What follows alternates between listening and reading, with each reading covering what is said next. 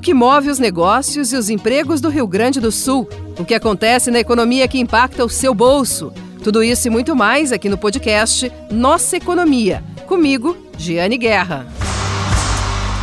Olá, está começando mais um podcast Nossa Economia de GZH. Nós vamos falar novamente sobre o que aconteceu no Vale do Taquari. Mas hoje nós vamos ouvir alguém de fora, um olhar de fora. Fiquei curiosa porque uma equipe do Greenpeace, que é essa instituição ambiental de atuação mundial, esteve no Vale do Taquari para observar o que aconteceu, principalmente em Mussum, em Roca Salles.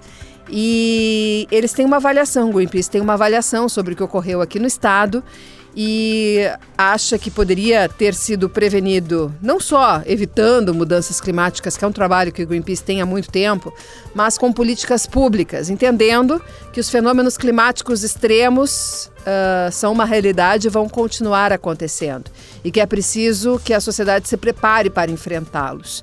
Então eu faço hoje uma conversa, uma entrevista com o porta-voz do Greenpeace que esteve aqui no estado que é coordenador da área de justiça climática. Aliás, um termo que me deixou muito curiosa. Justiça climática. Igor Travassos é o porta-voz do Greenpeace e é o nosso entrevistado de hoje no podcast Nossa Economia. Tudo bem, Igor? Tudo bem, sim, Giane. Obrigado pelo convite, está aqui. Espero que vai ser uma boa conversa. Ah, sim, eu quero tratar contigo de vários assuntos, quero aproveitar essa nossa, a nossa, nossa conversa aqui. Mas o gancho do, da nossa entrevista é o que aconteceu aqui no Vale do Taquari, aqui no Rio Grande do Sul, uh, recentemente, que foi a enchente resultado de um fenômeno climático extremo. Isso que eu faço questão de enfatizar, né? Não é um fenômeno climático qualquer, é um fenômeno climático extremo. Nós temos ouvido vários meteorologistas e os estudos, eles citam estudos que apontam que a mudança climática não provoca o fenômeno climático, mas ela deixa ele mais intenso, mais extremo, que é o que nós tivemos aqui no Rio Grande do Sul. E o Greenpeace chegou a divulgar uma nota, fazendo uma análise breve sobre, sobre a situação, dando a, a sua opinião sobre o que aconteceu, né? E eu gostaria de que nós pudéssemos aqui aprofundar qual é a análise do Greenpeace, que é uma instituição tão conhecida e reconhecida mundialmente, qual é a análise dela do que aconteceu aqui no Rio Grande do Sul. Bom, para nós, é, os eventos climáticos extremos eles vão estar cada vez mais intensos e mais frequentes. A gente tem que lidar com essa realidade, né? Por isso que nós, por exemplo, temos pautado muito sobre a pauta da adaptação, adaptação às mudanças climáticas, é, que é uma série de políticas que justamente prevêem como que a gente vai conviver com esses eventos, com essas mudanças climáticas e com esses eventos que vão ser cada vez é, mais recorrentes. É, o que a gente avalia é que houve, sobretudo, uma falta de preparo, é, falta de políticas de adaptação às mudanças climáticas. É, não é possível que a gente fique naturalizando os desastres. É, na verdade, eles são também decorrência de uma falta é, de políticas públicas, uma omissão, muitas vezes histórica, para determinados territórios. Né? Não à toa, alguns territórios são mais resilientes, são mais preparados para lidar com a crise climática do que outros. Né? Então, o que a gente tem pautado e incidido e defendido é que é, os territórios eles precisam estar preparados e isso passa por políticas públicas eficazes e efetivas de adaptação. Por exemplo, Igor, quais políticas públicas que nós poderíamos ter tido aqui no Rio Grande do Sul, na avaliação do Greenpeace, que poderiam reduzir, minimizar o que aconteceu? É, primeiro de tudo, a gente precisa que a população saiba quais são as áreas de vulnerabilidade, né? quais são as áreas de risco e que riscos são esses. Né? Es, esses, é, esses estudos eles precisam estar é, disponíveis para a população. Mais que isso, a gente precisa de alertas é, efetivos também. Não adianta só achar que um SMS ele é capaz de, de dar conta da evacuação, por exemplo, no momento que é preciso evacuar, sabe? A gente precisa ter um sistema integrado é, de alerta e, e reforçar a educação climática para que as pessoas saibam que esse alerta é importante. A gente viveu um, um período de negacionismo científico, também de negacionismo climático, É, então, as pessoas elas não estão dando a devida importância e a devida atenção é, aos eventos climáticos extremos, às mudanças climáticas, por um processo político de negação dessa, da ciência. Né? Então, como que a população vai validar um alerta climático, um alerta é, que coloca ali que a vida delas pode estar em risco se a gente passou também por um período de negação dessas informações científicas. Né? Então, para além disso, a gente precisa de ações é, de prevenção, é, é um conjunto de ações. É prevenção, adaptação e resposta. A gente precisa estar com esses três níveis é, é, é com preparados, assim, é, que a gente tenha políticas públicas nesses três níveis, de fato, como eu falei, na prevenção, né, para prevenir que, que o evento aconteça. Então, por exemplo, uma coisa eu estive no Rio Grande do Sul, eu estive na região do Vale do Taquari é, nesse último final de semana, e uma coisa que ficou muito evidente, por exemplo, é a, a destruição da mata ciliar, né? Isso, de alguma forma, faz com que, quando o, o rio encha, ele tome esse tipo de, de proporção de destruição, porque não tem nenhuma vegetação ali nativa para conter também os efeitos desse, desse avanço do, do rio, da força do rio. Né? Então, você tem, por exemplo, uma, uma, uma política que permitiu também com que essa mata ciliar ela fosse, fosse retirada. Né? Então, é, a gente também precisa aí de que os territórios eles sejam adaptados. Então, quando a gente fala isso, é de estrutura física mesmo, né? Então, se esse, houvesse o estudo sobre a vulnerabilidade das áreas dos territórios, a gente saberia onde é possível, é, onde é possível que determinadas infraestruturas elas possam ser construídas ou como elas podem ser construídas, né? Não, não é, evitando a, a tragédia crime, mas é, possibilitando que as pessoas sobrevivam, né? E também né, na política de adaptação, a gente também precisa entender que a gente precisa ter rota de fuga. Quando acontecer, a gente precisa saber quais lugares seguros, por exemplo, para abrigamento, né? Então, isso não pode ser colocado para a população somente quando está chovendo. A população precisa estar preparada para evacuar, né? E isso eu não estou falando só da região do Vale do Taquari, eu estou falando todo o Brasil. Porque pois é, gente... esse é um ponto, Igor, que eu queria ver contigo. Pelo, pelo que eu ve, tenho acompanhado das publicações do Greenpeace, é, uma, é um pleito que o Greenpeace tem feito para todo o Brasil, né? Tanto que vocês têm um, um pedido de que seja aprovado um plano nacional de adaptação à mudança do clima. Esse, esse plano nacional, ele está sendo implementado, alguma coisa dele? O que, que precisa se ter? E, e, isso evidencia de que não é que os problemas não estão restritos ao Estado aqui, não. Não, jamais. É um, um conjunto, inclusive, é a União, os estados e os municípios, né, que precisam adotar é, estratégias políticas de adaptação. Mas nosso pedido hoje ele está direcionado ao PNA, que é o Plano Nacional de, Adaptação às Mudanças do Clima.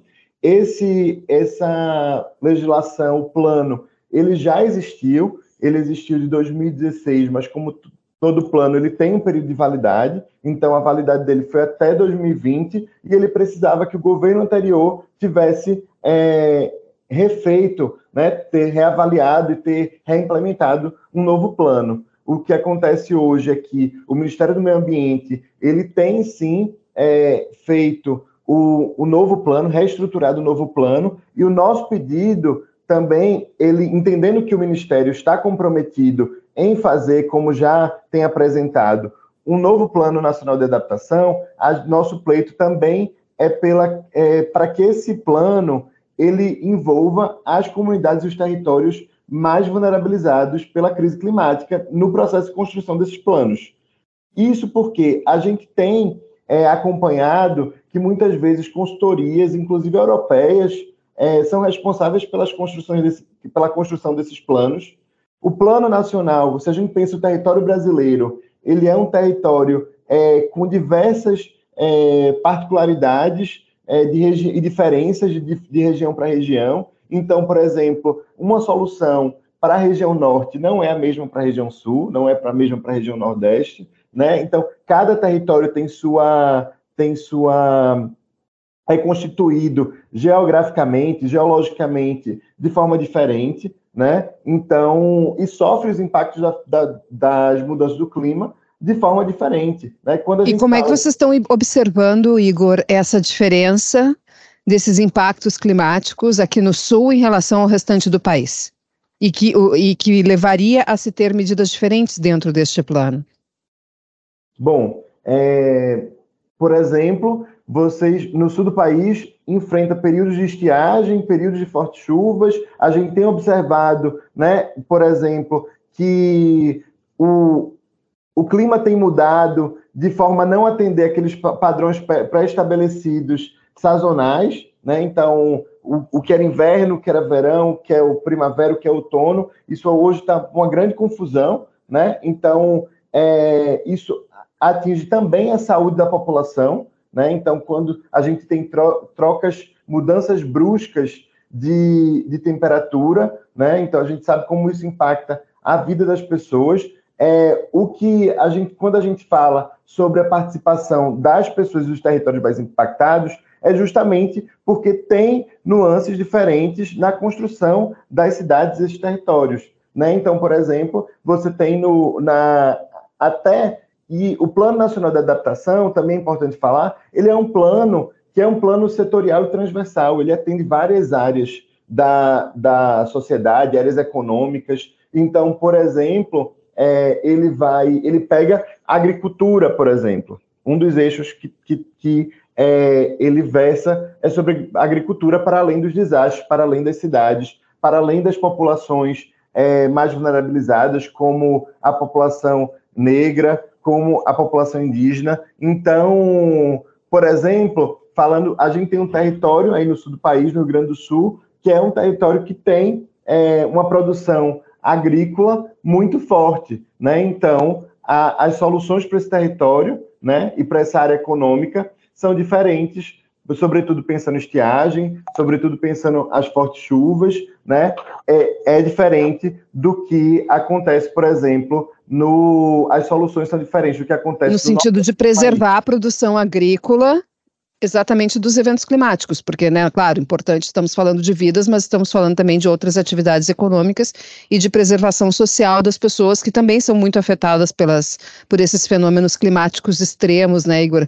Vou dizer que a gente nem terminou aqui no Rio Grande do Sul o levantamento que está sendo feito pela Emater de todas as perdas Olha, tradicionalmente, quando nós temos algum temporal, alguma coisa, esse, esse órgão aqui do Estado consegue uh, somar os prejuízos em menos de uma semana.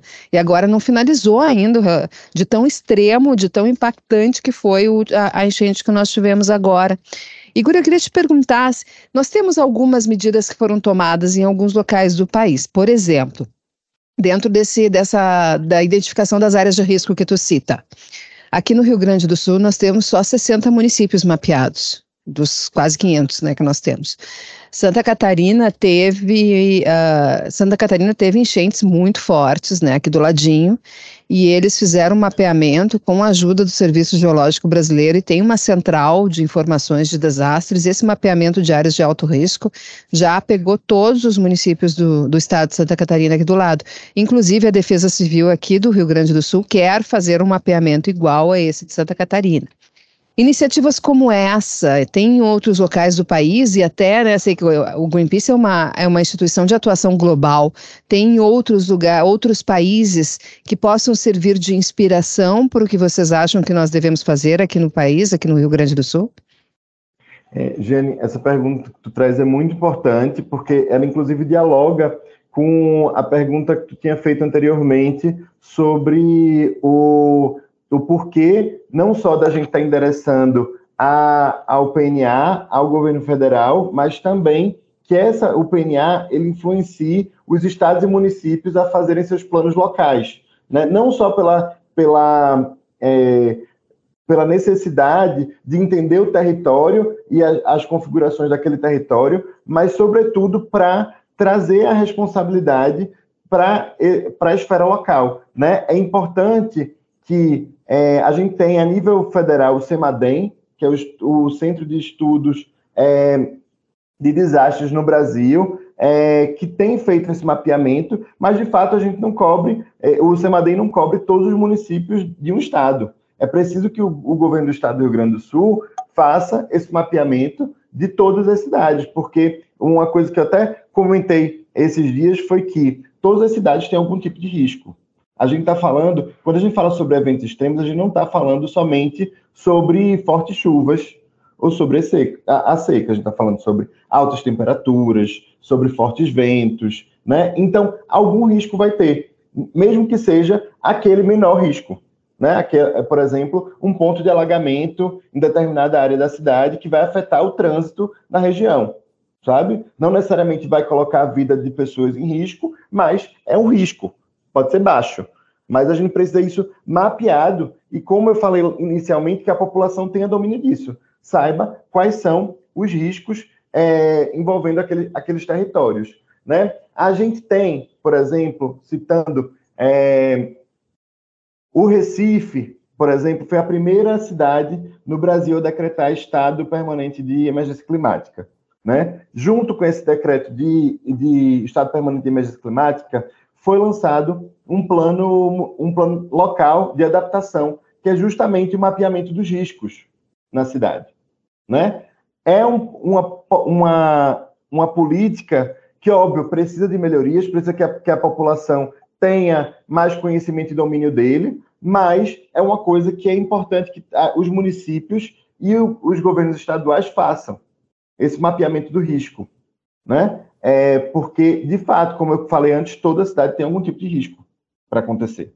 Né? Agora, por exemplo, a gente viu o próprio Metsul, como outros é, institutos de meteorologia e climatologia, publicaram aí a previsão é, de altas temperaturas para algumas regiões do país. Esse é um tipo de risco, por exemplo. E as soluções, elas são enfrentadas de, forma diferente, de formas diferentes. Por exemplo, ah, não, não sei como se dá o transporte público no Rio Grande do Sul, por exemplo, em, em Porto Alegre. Mas é, no Recife, é, a gente não tem, em alguns ônibus, a maioria das linhas de ônibus, a gente não tem ar-condicionado, por exemplo. Né? Como que a população lida com alta temperatura no transporte público, com superlotação é, e sem uma refrigeração mínima nesses dias de calor extremo. Né? Esse tipo de, de risco também precisa ser colocado, precisa ser é, evidenciado, porque ele atinge várias áreas da, da sociedade. A gente está falando, falei agora das altas temperaturas, e, por exemplo, como que o sistema de saúde está preparado, ele está adaptado para lidar com as mudanças climáticas.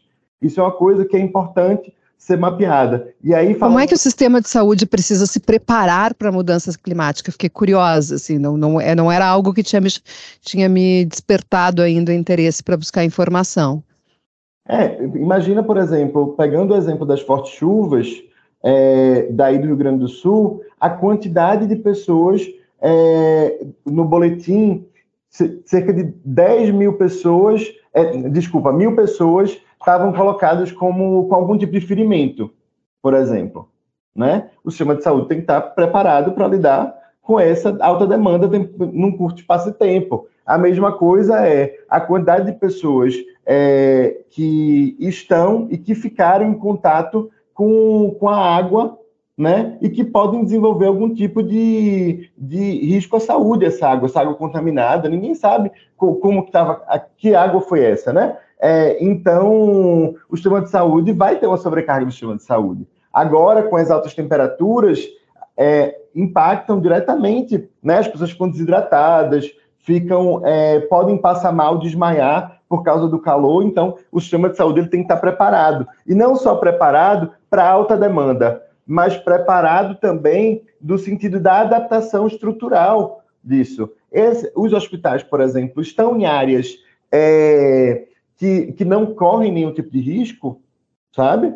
Eu, eu estive, por exemplo, em Mussum, né? 80% da cidade ficou abaixo, abaixo da água. O sistema de saúde não foi afetado? Óbvio que foi afetado, né? Como que a gente prepara justamente esse sistema de saúde para lidar com, com isso? Eu estou bem uh, impressionada com a nossa conversa, Igor. Deixa eu te dizer por quê. Eu já tinha ficado uh, curiosa, né, entre, entregada até pelo com o teu cargo, né, porta-voz de justiça climática. Uma das perguntas que eu ia te fazer é exatamente que pedir que tu me, nos explicasse um pouco esse conceito da justiça climática, o que é. E uh, observando a nossa conversa, assim, considerando muito assim o trabalho que o Greenpeace tem de prevenção, de alertar para o que está acontecendo, era sempre uh, tentando prevenir a mudança climática ou né, a extensão dela. E pelo que tu está falando, existe já, me mostra que o Greenpeace está com um trabalho que, assim, a mudança climática está posta, né? Infelizmente está aí a ponto de né, afetar e provocar o que já está provocando. Então, como é que a gente convive com ela, né? Então, esse trabalho mais de remediar, que, enfim, né, não dá para ficar só reclamando, tem que fazê-lo. E, e é isso que me está me mostrando, está me sinalizando, justiça climática é isso. É, a gente já tem, a, a, gente já tem não, a gente ainda continua e precisa continuar trabalhando na mitigação, né, na questão da, da por exemplo, do combate à, à emissão de gases de efeito estufa na, na atmosfera, né, que inclusive potencializam as mudanças climáticas. A gente tem pautado e continua pautando sobre a defesa da floresta e do meio ambiente, né, que a gente não pode continuar devastando o meio ambiente, porque isso também gera, é, as, intensificam as mudanças climáticas, mas a gente não pode deixar de olhar para justamente o que a gente está vivendo hoje. A gente já está convivendo com as mudanças climáticas, com esses eventos climáticos extremos. A gente não pode simplesmente é, ficar, é, drenar todos os nossos esforços para a conservação e preservação sem ver que as pessoas estão morrendo.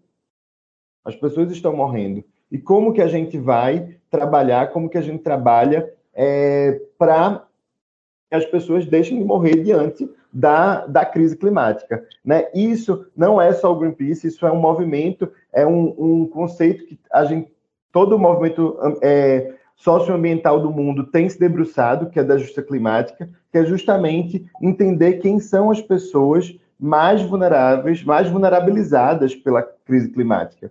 Né? A gente tem, por exemplo, é, dados, inclusive, que colocam que pessoas negras, pessoas indígenas, tra população tradicional, então quilombolas, ribeirinhos, é, pescadores e pescadoras tradicionais e artesanais, é, agricultores familiares têm sofrido muito mais a crise climática é, do que outros segmentos sociais, né? Isso por uma questão histórica também na, na formação das cidades e dos territórios. Se a gente vai para a realidade dos centros urbanos, a maioria da população é, pobre é também a população, em sua maioria, preta, negra da sociedade e que estão nos lugares com menos infraestrutura. Né? Isso passa por um processo histórico de negligência com esses territórios por parte do poder público. Né? Então, a gente fala sobre saneamento básico, né? como eu falei antes, sobre o sistema de saúde, sobre, inclusive, o acesso ou não a áreas verdes. Muitas vezes a gente tem visto que o Estado, as prefeituras, têm construído áreas verdes somente em determinadas áreas da cidade. Quando a gente vai pegar que áreas são essas, são áreas nobres, áreas da, que é elite, né? E quando a gente vai justamente para o diagnóstico, para olhar, é, o olhar atento para quais, quais são essas populações é, que são invisibilizadas, que passam por esse processo de negação da política, é, são as populações é, negras, indígenas. Quando a gente vai para o recorte de gênero, são as mulheres. Quando a gente vai para o, recorte etário, são é, crianças e idosos. Né? Quando a gente vai, inclusive, para a questão é, as pessoas com deficiência, por exemplo, também estão entre os grupos mais impactados, porque sequer têm acesso a uma informação acessível sobre o que são as mudanças climáticas ou o que fazer. E então a gente tem a justiça climática é justamente olhar para quem está sendo mais impactado, porque não, a gente não está em pé de igualdade. As pessoas não estão só é, é, sentindo os efeitos da mudança climática da mesma forma. Citando as altas temperaturas, quem é que tem acesso a um ar-condicionado, por exemplo, em sua residência, no seu espaço de trabalho? Quando a gente vai ver pessoas que estão expostas ao longo do dia a, ao sol, às altas temperaturas, são é, pessoas em situação de rua, são é, trabalhadores comerciantes informais, né? são é, muitas vezes profissões é, que já estão num lugar de subalternidade, do subemprego, né? ou que não tem a garantia dos direitos trabalhistas. Né? Óbvio que também nessa leva existem, né, por exemplo, até funcionários públicos, né, guardas policiais e tal, que também estão, mas não estão em pé de igualdade. Né? A gente está falando de, de como determinados grupos sociais são mais impactados pela crise climática. Isso é que é justiça climática, é, e sim, o Greenpeace tem pensado muito sobre isso. É, a gente não, não pode achar é, que a crise climática ela é uma coisa que está no âmbito da ficção ou no futuro, né? Ou que a gente tem que preservar, ainda continuar preservando, cuidando da natureza hoje, para evitar que o futuro. Não, a crise climática é hoje. Ela está acontecendo. A gente tem vivido, viveu agora é, no, Rio, no Rio Grande do Sul, em Porto Alegre, mas a gente viveu também no início do ano em São Sebastião, na, no litoral norte de São Paulo. A gente viveu ano passado no, na região metropolitana do Recife, no sul da Bahia, né? A gente está vivendo em vários lugares no norte do país, em Roraima, né? Em Manaus. A gente tem visto que a crise do clima ela é real, ela é urgente, ela é agora. Então, como que a gente cuida, é, como que a gente garante o direito à vida, que é o direito constitucional das pessoas? Certo. Muito obrigada pela entrevista. Muito obrigada por ter vindo ao Rio Grande do Sul, né, olhar de perto né, e uh, o que aconteceu aqui no estado. Obrigada por, por compartilhar esses conhecimentos, esses conceitos novos que nós precisamos trabalhar, Igor.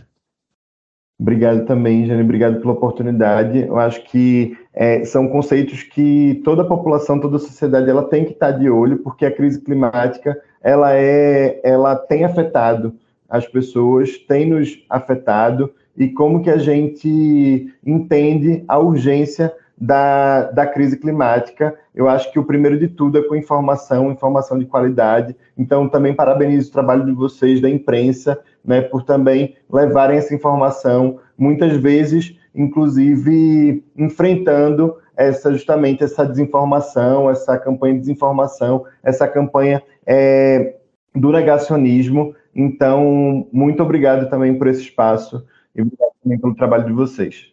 Obrigada, Igor Travassos, que é porta-voz de Justiça Climática do Greenpeace Brasil. Obrigada. Então, pessoal, por hoje é só aqui no podcast Nossa Economia. Nossa entrevista foi com o porta-voz do Greenpeace, que esteve aqui no Vale do Taquari observando o que aconteceu a partir da enchente que atingiu essa região do estado. Até semana que vem, lembrando que nós temos a produção de Vitor Neto e Guilherme Gonçalves, na edição de áudio Paulo Fraga Toda quinta-feira tem um episódio novo do podcast Nossa Economia, de GZH, na sua plataforma de áudio preferida. Você pode resgatar todos os podcasts anteriores. Lembrando que o Nossa Economia já tem mais de um ano de veiculação, com um episódio por semana, que chega novinho na sua plataforma de áudio toda quinta-feira. Muito obrigada pela audiência de vocês, pela companhia e até semana que vem.